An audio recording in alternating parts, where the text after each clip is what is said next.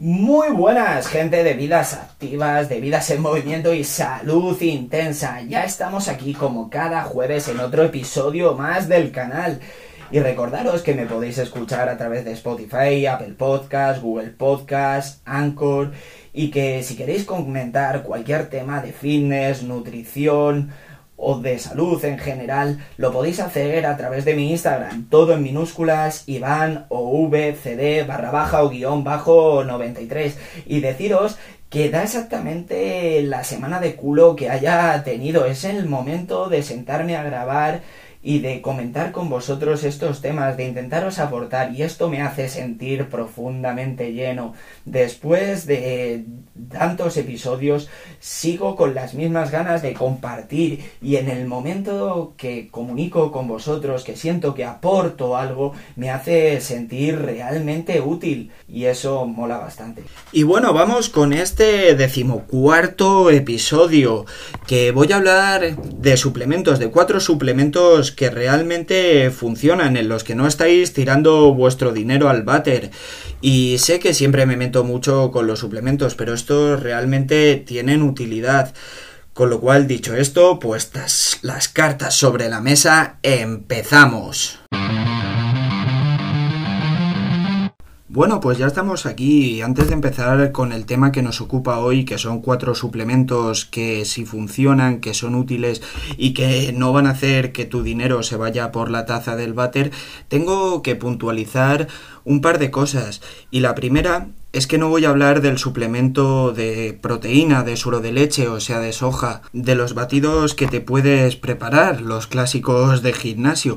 Más que nada porque este producto ya lo considero una opción más de alimento, no lo considero un suplemento, simplemente es una opción más alimenticia con la que te puedes hacer batidos o puedes hacer alguna receta que está realmente buena. Y esto quiero puntualizarlo porque todo el mundo considera que la proteína de suero de leche como suplemento funciona y sí funciona, pero yo no la considero ya un suplemento, es una opción más de alimento saludable. Y lo segundo que quiero puntualizar y que tenemos que tener completamente claro es que los suplementos, si no lleva una alimentación correcta o una vida saludable, sirven de muy poco. Realmente los suplementos pueden aportar, yo que sé, un 2%, un 5% de beneficios a una vida saludable. Si no hago las cosas bien, no te molestes en gastar tu dinero en suplementos porque no van a servir para nada. Lo primero es llevar una vida activa, una alimentación sana, siempre los productos que consumas lo más cercanos a su estado natural, porque si no, gastarte el dinero en suplementos cuando no estamos haciendo las cosas bien no sirve para absolutamente nada. Y una vez aclarado estos dos puntos, ya vamos a empezar con los cuatro suplementos que sí que funcionan. Dos de ellas van a hacer referencia al descanso y a tener una vida con menos estrés, porque como siempre digo, una de las tres patas básicas en el taburete del mundo de la salud es el descanso, aparte del entrenamiento y la buena alimentación, y creo que estos suplementos te pueden ayudar a tener un mejor sueño y un y un menor nivel de estrés. Y los dos siguientes hacen referencia al ejercicio físico, porque creo que pueden ser realmente útiles dentro del mundo del entrenamiento y del gimnasio. Vamos, no es que crea que pueden ser realmente útiles, es que son útiles, es que hay evidencia científica que, está, que demuestra que funcionan.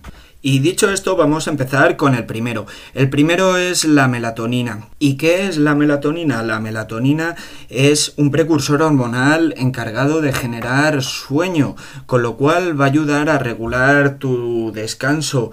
Es una sustancia totalmente inocua, no genera ninguna adicción, por lo tanto, suplementarse con ella te va a ayudar a regular el sueño y si tienes problemas o trastornos a la hora de dormir, te ayuda a regularlos.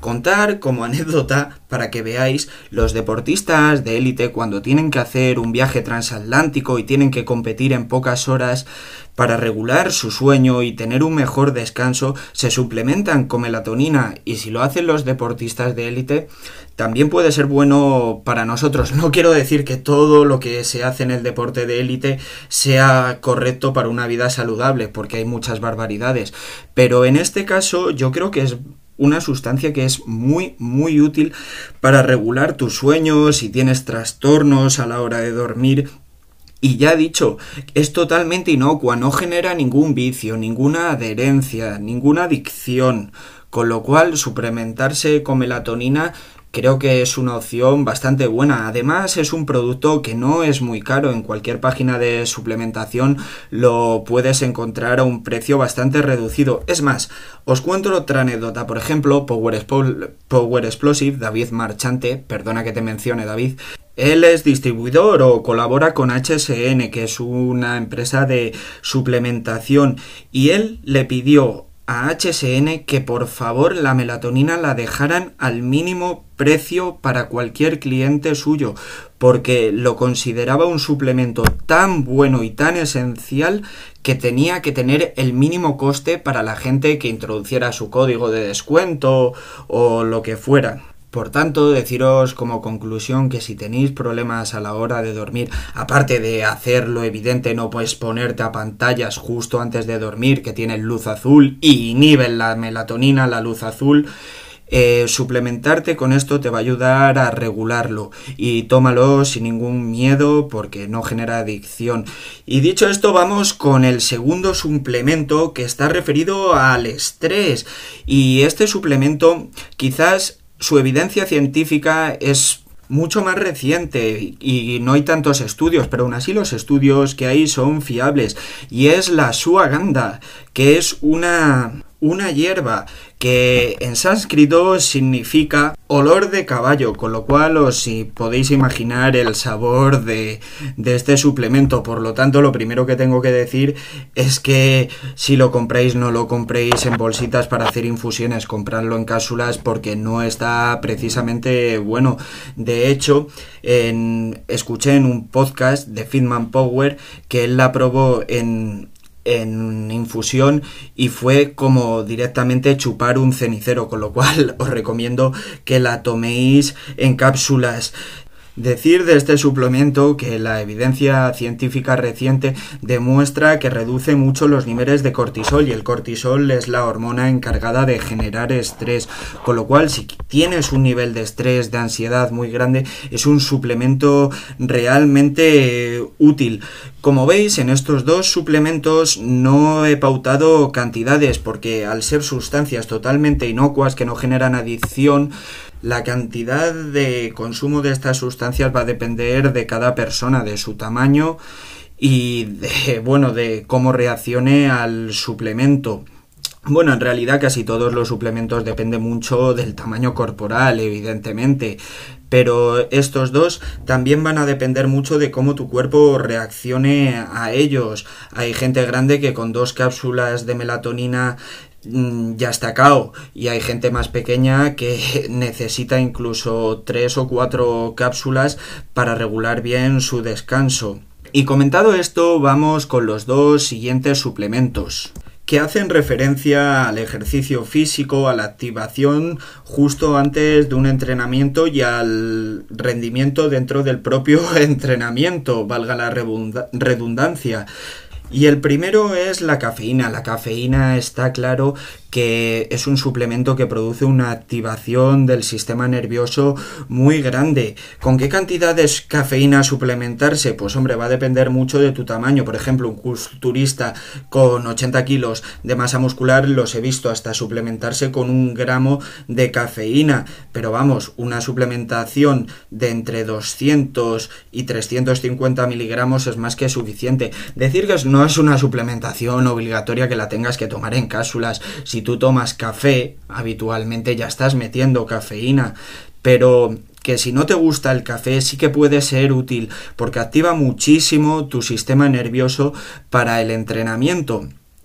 Y vamos con el último suplemento que yo creo que para mí es el mejor suplemento que pueda haber y se la recomendaría a todo el mundo, como siempre digo, salvo que tengas problemas de riñón, entonces consulta con tu doctor a ver si lo puedes tomar. Y es la creatina, que tiene en común con estos tres suplementos anteriores que es una sustancia totalmente inocua y lo que va a hacer el tomar un suplemento de creatina es recargar tus músculos de creatina muscular, funciona por acumulación.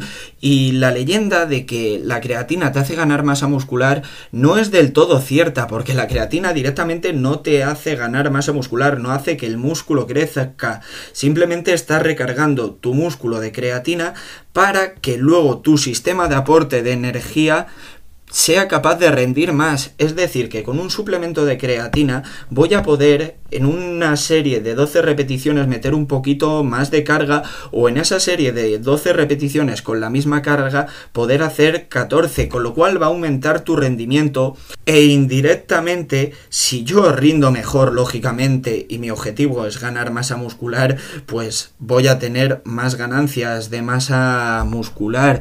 Decir que es una sustancia que durante toda la vida se ha tomado mediante dos fases. Una fase acumulativa, donde se tomaba una cantidad mucho más grande hasta que tus músculos se recargaban de creatina, y luego una fase de mantenimiento. Pero actualmente se toma la misma cantidad siempre que son más o menos unos 5 gramos al día. Los puedes tomar en cualquier momento del día. Da exactamente igual el timing de, de la toma de creatina, ya sea post-entreno, pre-entreno.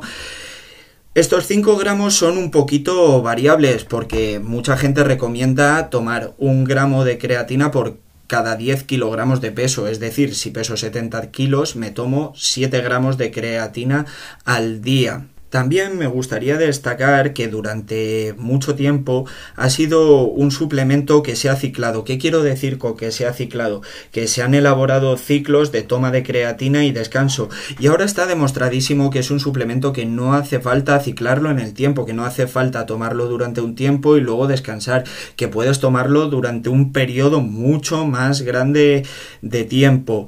Decir que si tomas en exceso creatina sí que puede tener efectos secundarios, sobre todo a nivel digestivo intestinal, te puede producir molestias y malestar intestinal, pero eso es por dosis excesivas. Pero vamos, que es un suplemento que recomendaría a todo el mundo. Otra cosa que se comenta de este suplemento es que te hace subir peso. Y sí, evidentemente, al rellenar tus músculos de creatina, acumulas agua y, puedes ganar incluso un par de kilos, pero no te preocupes, no te vas a ver más gordo, está aumentando el agua intramuscular, de hecho te puedes ver hasta más tonificado, hasta tus músculos se pueden ver más grandes.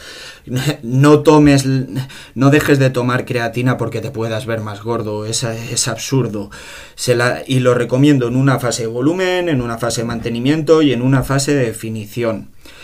Como conclusión de esto, si entrenas en el gimnasio y quieres aumentar un pelín tu rendimiento, toma creatina. Y bueno, dicho esto, ya he comentado estos cuatro suplementos. Quizá me he enrollado mucho con algunos, pero bueno, son cosas que me gusta comentar y compartir. Y nada, despedirme, recordaros mi contacto en Instagram, todo en minúsculas, Iván o V CD guion bajo o barra baja 93 y allí comentamos más profundamente los temas que queráis o si queréis un plan de entrenamiento personalizado o unas pautas nutricionales también me las podéis pedir. Y nos seguimos escuchando todos los jueves. Y por favor seguir creciendo, seguir construyendo y a volar.